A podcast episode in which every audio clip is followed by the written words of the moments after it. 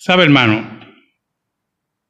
Cuando nosotros nos acercamos a la escritura, algunas veces tenemos ciertos acercamientos en relación al llamado de Dios que pueden estar un poquito afectados por diferentes propagandas, ¿verdad? Cuando Dios llama a su segundo rey en Israel, Samuel tenía la característica de observar el exterior. Pensaba que un rey como el de Israel tenía que proyectar, ¿verdad? Proyectar en su imagen autoridad y fortaleza. Saúl era un hombre alto, ¿oyó? Dice la Biblia que los hombros de Saúl pasaban sobre las cabezas de los, de los hombres de Israel, o sea, era un hombre alto, proyectaba autoridad. Su corazón no tenía esa autoridad, su corazón no tenía ese carácter. Y cuando Samuel es mandado a la casa de aquel que había sido progenitor de David, empiezan a llegar los hijos. Y Samuel era ligero en eso. Y cada vez que llegaba uno, pues él pensaba pues que era el escogido de Dios y Dios lo tiene que mandar a callar. Y decirle, tú miras el exterior, yo miro el corazón. Mire qué importancia es eso. No importa la posición social que usted tenga, puede ser un hombre de abolengo, una mujer encopetada, o una mujer humilde, un trabajador humilde. Dios siempre va a mirar el corazón, el compromiso y el carácter que usted tenga con Dios. Ese compromiso y carácter tiene que llegar hasta la muerte por Dios. Eso es lo que Dios busca. La entrega total. Y no importa, como dije anteriormente, su clase social, Dios va a mirar el corazón. Y si vamos a Isaías 6, versículos del 1 al 8, pasajes de la liturgia, nos encontramos con un personaje muy interesante porque Isaías pertenecía a la realeza, al palacio. Era primo del rey Usías, porque su padre era hermano del rey Usías, era príncipe de Israel. Y por lo tanto, la experiencia que él tenía desde el punto de vista de vida era una vida acomodada, una vida rodeada de manjares, una vida posiblemente con pocas limitaciones, como el resto o un gran por ciento de los pobladores de Israel. Pero Isaías Independientemente que siempre se consideró indigno, era un hombre por el poder del Espíritu Santo que amaba profundamente a Dios. Y Dios decide llamarlo a una tarea que para muchos era una tarea infame, ser profeta de Israel en medio de ese pueblo incrédulo y malo como era Israel. Para eso, Isaías experimenta una epifanía, un éxtasis único. No todos los llamados de Dios eran con éxtasis o epifanías. Dios también, aparte de esa epifanía, se introducía solamente en el corazón y hacía el llamado y daba las fuerzas para el trabajo. En ese sentido, lo que queremos puntualizar en esta mañana, como primera instancia en nuestro sermón, es la importancia del compromiso y el carácter y la humildad en nuestro corazón. No importa que seas alto, fuerte, no sea que seas bajo, baja. No importa que seas elegante o común. Dios va a mirar el corazón. Siempre va a mirar el corazón. Oramos. Te damos gracias, Señor, porque tú eres tan bueno y nosotros tan malos. Perdónanos, porque te hemos sido infiel, pero tú te mantienes fiel. Escóndenos bajo la sombra de la cruz y que tu nombre sea proclamado. Ayúdanos, Señor, y que el Espíritu de Dios tercera persona de la Trinidad, se mueva entre tu pueblo para impregnarnos de tu palabra, para guiarnos, para que la luz de la misma alumbre nuestro camino. Por Cristo Jesús oramos. Amén y amén. En el año que murió el rey Usías, Vi yo al Señor sentado sobre un trono alto y sublime, y sus faldas llenaban el templo. Por encima de él había serafines, cada uno tenía seis alas, con dos cubrían sus rostros, con dos cubrían sus pies, con dos volaban.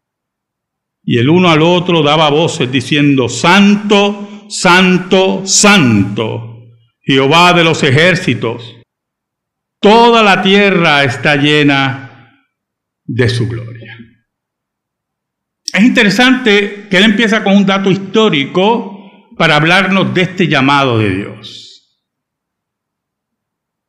Y posiblemente esa ubicación histórica viene también porque era primo del rey.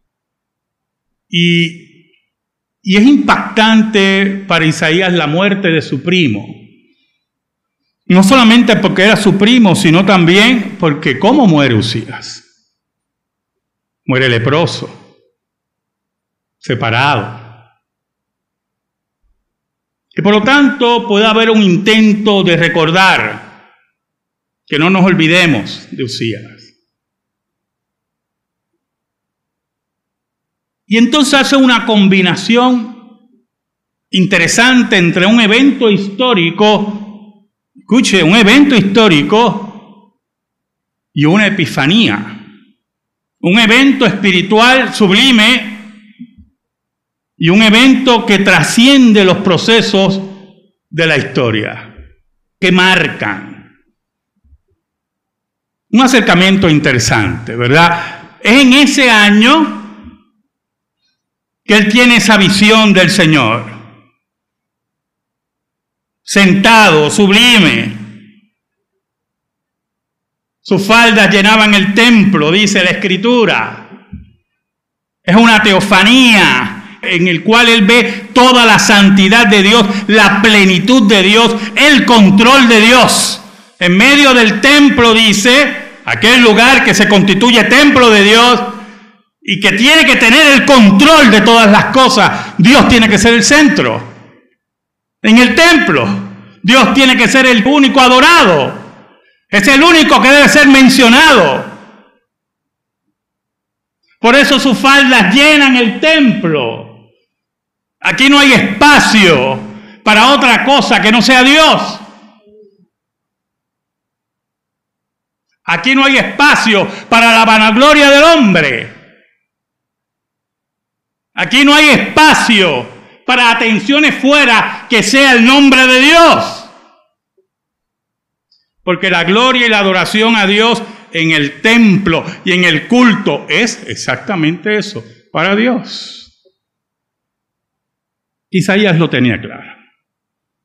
Su trono era alto y sublime, único, sin comparación sobre todos los reyes de la tierra. Y esa es la importancia, escuche, que se mencione a Usías.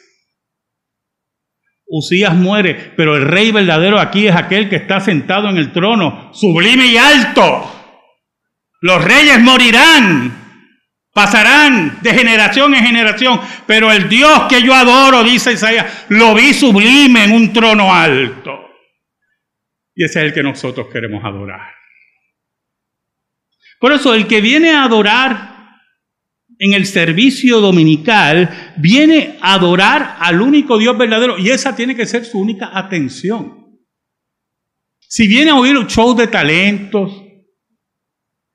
si viene a buscar protagonismos, si viene en la búsqueda de alguna emoción que le dé alguna fuerza por 48 horas, y entonces llega el miércoles y dice, caramba, estoy esperando el domingo, usted tiene un problema.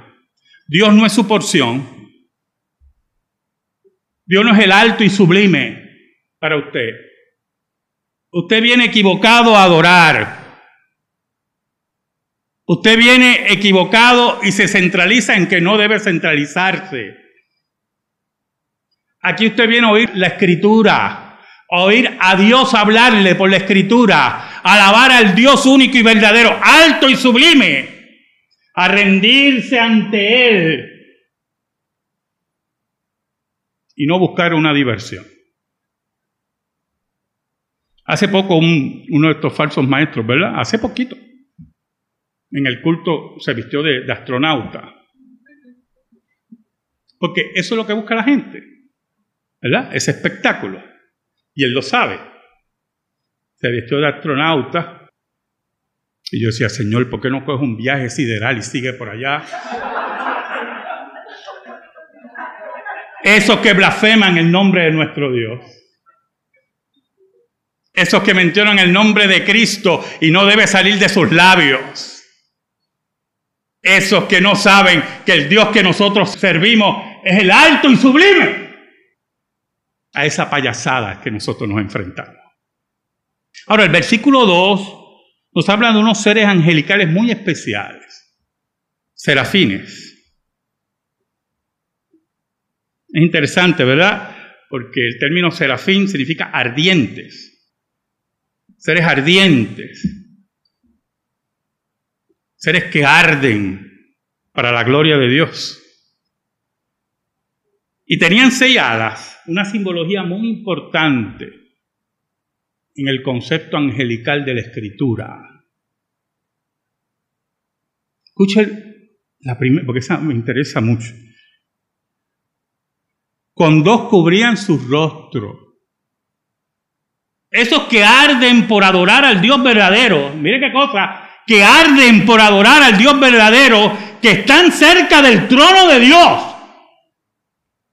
Al lado del trono de Dios, cubren sus rostros en reverencia. Porque no pueden ver la gloria de Dios. No se atreven a verla. Y nosotros nos rodeamos de bufones que convierten los altares en pura basura. Y los ángeles de Dios, frente a Dios, santos ángeles, cubren sus rostros, cubren sus pies en pudor,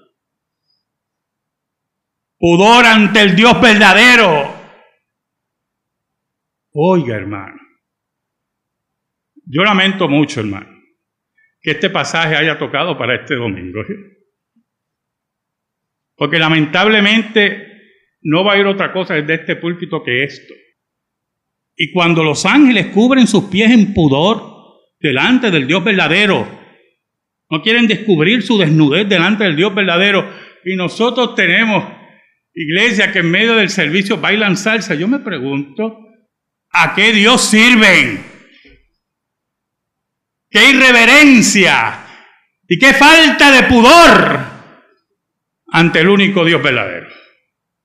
Porque hemos convertido la cultura, aquella que tiene su lugar, y la hemos introducido en el culto a Dios, que es reverente, con pudor, con vergüenza, decentemente y con orden, como dijo el apóstol Pablo.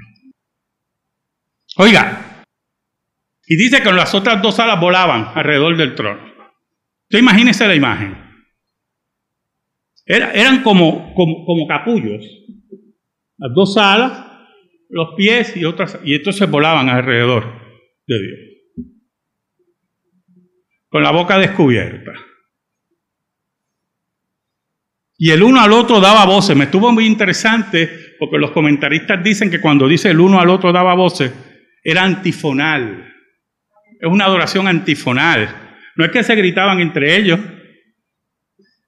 Es que uno terminaba diciendo, Santo, Santo, Santo. Y el otro iba. Y no se interrumpía la adoración a Dios. Y el uno al otro daba voces diciendo, Santo, Santo, Santo, Jehová de los ejércitos, toda la tierra está llena de su gloria. Escucha esto. Es el Dios tres veces santo. Y cuando hablamos de la santidad de Dios, no es solamente verla en forma ética, que en Dios no hay pecado, que en Dios no hay falta, que en Dios no hay fisura. No es solamente eso. La santidad de Dios es decir, que no hay ser como Él al lado de Él. Es único, el único que puede ser adorado. De donde emana la vida, emana todo lo que existe. No hay ser al lado de Él. El Dios tres veces santo. Santo, santo, santo. Y lo repiten y lo repiten y lo repiten, oiga, y no se cansan. Es interesante porque son tres santos. Y en la revelación del Nuevo Testamento vamos entendiendo que son tres santos porque se refiere a la Trinidad. Oiga, es interesante porque Isaías le llama Señor, después el versículo 3 le llama Jehová, pero acompáñame a Juan 12. Juan 12, versículos del 37 al 41. Y mire cómo dice Juan. No lo digo yo, lo dice Juan. Pero a pesar de que había hecho tantas señales delante de ellos, no creían en él. Para que se cumpliese la palabra del profeta Isaías que dijo, Señor, ¿quién ha creído a nuestro anuncio y quién se ha revelado el brazo del Señor? Por esto no podían creer porque también dijo Isaías, cegó los ojos de ellos y endureció su corazón para que no vean con los ojos y entiendan con el corazón y se conviertan y los sane. Isaías dijo esto cuando vio su gloria y habló acerca de él. Mire qué cosa tremenda. La nueva versión internacional dice, Isaías dijo esto cuando vio la gloria de Cristo. Por lo tanto, allí Isaías estaba viendo la gloria de Cristo una teofanía de Jesús. Santo, santo, santo, revelada por el Espíritu de Dios, tercera persona de la Trinidad, que es el que revela. Por eso la Biblia se llama la espada del Espíritu. Isaías estaba asombrado de lo que estaba viendo. Toda la tierra está llena de su gloria. Escuche. Cuando Isaías escribía esto, Israel estaba en un profundo pecado. Isaías venía a advertir a Israel. Pero escuche, la verdad de Dios y la adoración verdadera en el mundo, en esa época, mientras acá se desarrollaban las grandes culturas en América, solamente la verdad y el culto verdadero ocurría allí en Israel. Todo el mundo, toda la orbe, todo el planeta estaba lleno de cultos paganos.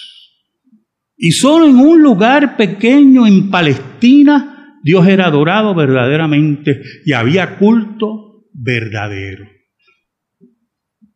Pero el texto dice que toda la tierra está llena de su gloria. Mm. ¿Sabe algo? Porque las plantas que crecían en América era por la voluntad de Dios. Y el sol que sale por la mañana, como decimos por observación desde el planeta Tierra, y cae, que caía en Alaska, en el Polo Norte, en el Polo Sur, en los tiempos que fueran, en Europa, era por la voluntad de Dios. Y allí cada ser humano que vivía y moría era por la voluntad de Dios. Porque la Biblia dice que yo soy el que da vida y el que mata. El que sana y el que enferma. Toda la tierra estaba llena de su gloria. Nada ocurría fuera de su decreto y de su voluntad. Nada toma por sorpresa a Dios. Y todo como un gran reloj iba dirigido hacia el gran plan de Dios y el cumplimiento de lo que Dios exigía. Nadie puede reclamar esa gloria, solamente el Dios de la Escritura. Los dioses falsos que rodeaban a Israel no podían controlar nada. Por eso los dividían. Este es el Dios de la lluvia, este es el Dios del rayo, este es el Dios del mar. Eso no sirve. Oiga, el versículo 4 dice, y los quiciales de las puertas se estremecieron con la voz del que clama y la casa se llenó de humo. Eso que se llenó de humo es muy importante, yo. Es la nube de Dios es la presencia de Dios. Cuando Salomón iba a inaugurar el templo, fueron allí los sacerdotes y dice que no podían ministrar porque la nube de Dios descendió sobre el templo. Allí estaba Dios. Isaías veía una teofanía clara. Todo temblaba ante la presencia de Dios. El Sinaí temblaba con la gloria de Dios. Nuestras vidas tiemblan cuando reconocemos a nuestro Dios en nuestra vida. El versículo 5 nos habla del corazón de Isaías. Un príncipe de alta alcurnia, primo del rey que estaba a punto de fallecer o falleció. hombre con comodidades. Ninguna de ellas se le subió al corazón. Qué triste cuando los seres humanos creen que sus títulos y sus apellidos y su dinero en el banco le da el significado de su vida. Qué triste para ellos cuando llegue el momento que el dinero no pueda curar la enfermedad. Qué triste para ellos cuando vean que en su lecho de muerte ya no importan tanto. Qué triste para ellos si hicieron amigos por apellidos o por dinero. No verá a sus amigos. ¿De qué le vale al hombre granjarse todo el mundo y al final perder su alma? Oiga, entonces dije, ay de mí, que soy muerto, porque siendo hombre inmundo de labios y habitando en medio de pueblo que tiene labios inmundos, ha visto mis ojos al rey Jehová de los ejércitos. Yo que no soy digno ni de oír su nombre. Yo que soy de labios inmundos. Yo que estoy en medio de la gran pecaminosidad de Israel se me da el privilegio increíble de ver la gloria de Dios. Y aquí entra un principio básico para todo reformado. Humillación y santidad. El único nombre que a nosotros nos debe interesar, que retumbe en nuestro país, es el nombre de Jesucristo. La única santidad que nos interesa es aquella que responde a la ley de Dios. Cuando algunos quieren que su nombre retumbe, son esos soberbios que no buscan la gloria de Dios. Pero aún más, cuando aquellos hablan de valores, de aquello que no es valor, cuando se habla de valor, hablando de la muerte de un niño en su vientre, como un valor, o de la eutanasia como un valor o como un derecho. Yo, sinceramente, estamos en tiempos terribles. No hemos entendido cuál es la ley de Dios. Cuando las iglesias apóstatas se unen a los enemigos del Evangelio para afirmar el aborto, la eutanasia y la vida desordenada, esos han olvidado la santidad de Dios y la gloria de Dios y sus labios inmundos se han convertido en su comida. Pero Isaías tenía clara la cosa. tenía muy claro, prístino, lo que era ser inmundo delante de Dios. Tenía clara la ley de Dios que aquellos que miran a Dios en pecado mueren. Porque la paga del pecado es la muerte. Por eso, como principio reformado, es la humillación a nuestro Dios y la búsqueda continua de la vida santa para la gloria de Dios. El versículo 6 nos dice, y voló hacia mí uno de los serafines, teniendo en su mano un carbón encendido tomado del altar con unas tenazas. Es interesante la imagen, ¿verdad? El fuego de Dios, la redención de Dios. Que él temía morir delante de Dios. En ese altar de bronce donde los profetas ofrecían sacrificios y quemaban la expiación delante de Dios, de ahí se toma ese carbón encendido. Una simbología preciosa en medio de esa teofanía de la redención de Dios. Porque sabe algo, Dios es el único que redime, Dios es el único que salva. De Jehová es la salvación. Nuestras obras maltrechas nada pueden hacer por nuestra salvación. Es la obra de Cristo, ese carbón encendido, el que nos salva y nos da vida eterna. Por eso es importante, sin forzar mucho la simbología, el concepto de la tenaza. Muy importante, yo hermano. Porque el ángel toma la tenaza, no la toma en su mano. Porque el ángel no es el que va a redimir. Es Dios el que envía la redención. Y el ángel toma la tenaza para no tocar la redención de Dios.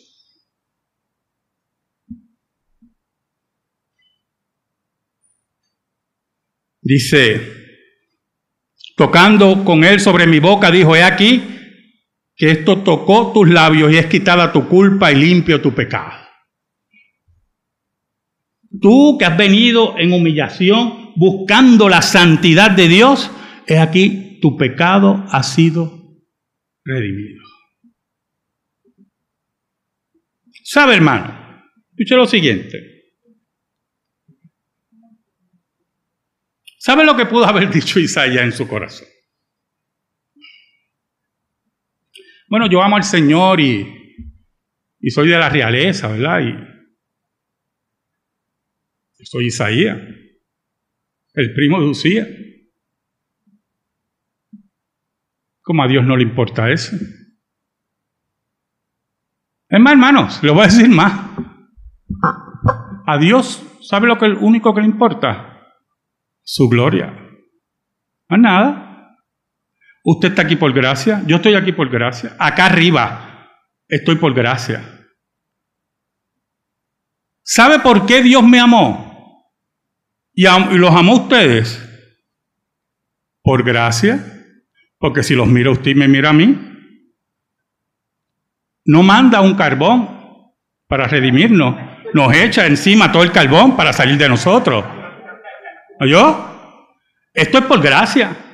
Y si usted todavía tiene ahí en su mentecita algún residuo de que usted merece algo de Dios, usted tiene graves problemas, gravísimos problemas. Porque todo lo que usted recibe es por gracia. Y usted tiene que hacer como Isaías, que lo tenía todo como príncipe de Israel humillado ante Él, Señor, voy a morir, porque he visto la gloria tuya y yo soy un inmundo pecador. Ese debe ser su pensamiento. Ese es el pensamiento de todo reformado. Y Dios que es tan bueno con los suyos, se va a acercar a ti. Por su gracia, y va a estar ahí. ¿Sabe? Y esto te lleva, en el caso de Isaías, fue a la preparación profética. Hay una discusión entre los teólogos que yo no voy a entrar, pero se la digo, ¿verdad? Como curiosidad a los estudiantes de teología aquí. Algunos creen que ese es el llamado de Isaías. Los primeros cinco capítulos, lo que hace Isaías entonces en capítulo 6 es volver a su llamado. Otros dicen que no, que es una epifanía especial para un momento de crisis en Israel. Yo no sé, yo personalmente creo que es el llamado de Isaías. Pero el versículo 8 es muy importante. Después oí la voz del Señor que decía, ¿a quién enviaré y quién irá por nosotros? ¿Sabe? Dios prepara a Isaías para predicarle a Israel. Cambia su corazón, limpia su pecado. Y a pesar de todo su abolengo, necesita la preparación de Dios. Ahora, la contestación de Isaías dice, entonces respondí yo, heme aquí, envíame a mí. Usted conoce la vida de Isaías, hermano. La vida de Isaías en la predicación fue horrible. El pueblo rechazó su mensaje. Cerraba sus oídos, se burlaban de él. Lo maltrataban. Este fue el llamado profético de Isaías, el de Abolengo, el primo de Usías. ¿Y sabe cómo terminó? Para aquellos que no saben. Tomaron un tronco, lo ahuecaron, pusieron a Isaías dentro y lo cortaron por la mitad. Eso hizo Israel con el profeta. Este fue el llamado que él aceptó. Así, hermano, que cuando usted sienta un llamado de Dios, es mejor que usted esté seguro de dónde usted se va a meter. Porque aquí es la vida, hacienda, familia por Cristo. Aquí es las palabras de Cristo. El que no repudia madre, padre, hermanos por mí, no es digno de mí. Aquí es la hora de la muerte por Cristo. Porque en el momento que usted hace el llamado de Dios, es que usted ha visto la gloria de Dios. Y va a aceptar las sentencias de Dios en su vida. Porque la herencia de Dios será mayor que la vida que usted tenga, que la vida que yo tenga.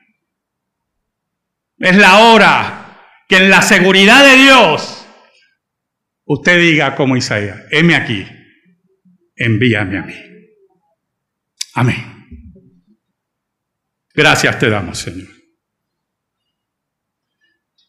Y te pedimos, Señor, en el nombre de Jesús, que tu palabra eterna sea depositada en nuestra vida y en nuestro corazón.